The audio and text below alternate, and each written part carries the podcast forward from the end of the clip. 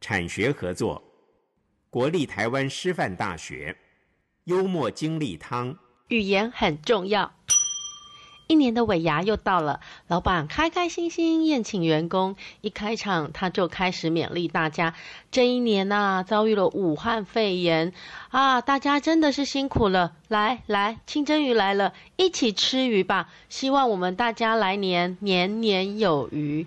于是，老板用筷子挑出鱼眼睛，分别给坐在他两边的秘书说：“两位秘书能力一流，希望今后一如既往配合我的工作，让大家一起刮目相看。”接着，老板又把带着肉的整副鱼架挑出来，夹给总经理。总经理是公司的中流砥柱，整排鱼骨头就是向您致敬啊！总经理干笑两声说：“好的，好的，一定不会辜负董事长的期待。”接着，老板又夹了鱼头，指着鱼嘴巴对会计说：“会计大人啊，明年的账交给你喽，请继续跟我们唇齿相依吧。”然后董事长继续分鱼，他把鱼尾巴给保安主任，说：“这叫委以重任。”又把鱼肚子分给人事主任，说你是我的心腹；把鱼鳍给了业务经理，说这叫展翅高飞；最后他把鱼屁股留给了工程主任，说这叫定有后福。分到最后，盘子里只剩下一堆鱼肉。这时，老板深深叹了一口气，说：“唉，只剩这个烂摊子了，还是得由我来收拾。谁让我是老板呢？”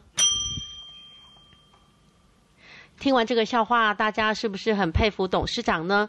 人家说“腹有诗书气自华”，懂得说话的艺术，不仅能让自己开口成金，也能在人际互动互动中无往不利。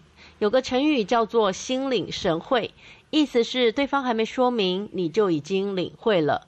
还有一个成语叫做“文不对题”。不仅彼此不能心领神会，甚至连对方想要传达的意思也未能掌握准确。大家一定在生活中遇过答非所问、文不对题的情况吧？要想改掉这个毛病，就要多学学成语，也多学学与他人找到共同的话题。要想找到共同的话题，就要在生活中多观察，在人际中多思考，努力发挥创造力。活用语言的艺术与魅力。笑话中的这个老板看似小气，但是却也成功用了分鱼的小动作，把所有的员工都夸奖了一遍。分到最后，大家就算看到资本家的狐狸尾巴露出来了，却也只能跟着哈哈一笑。瞧，这就是语言炼金术的魅力呀！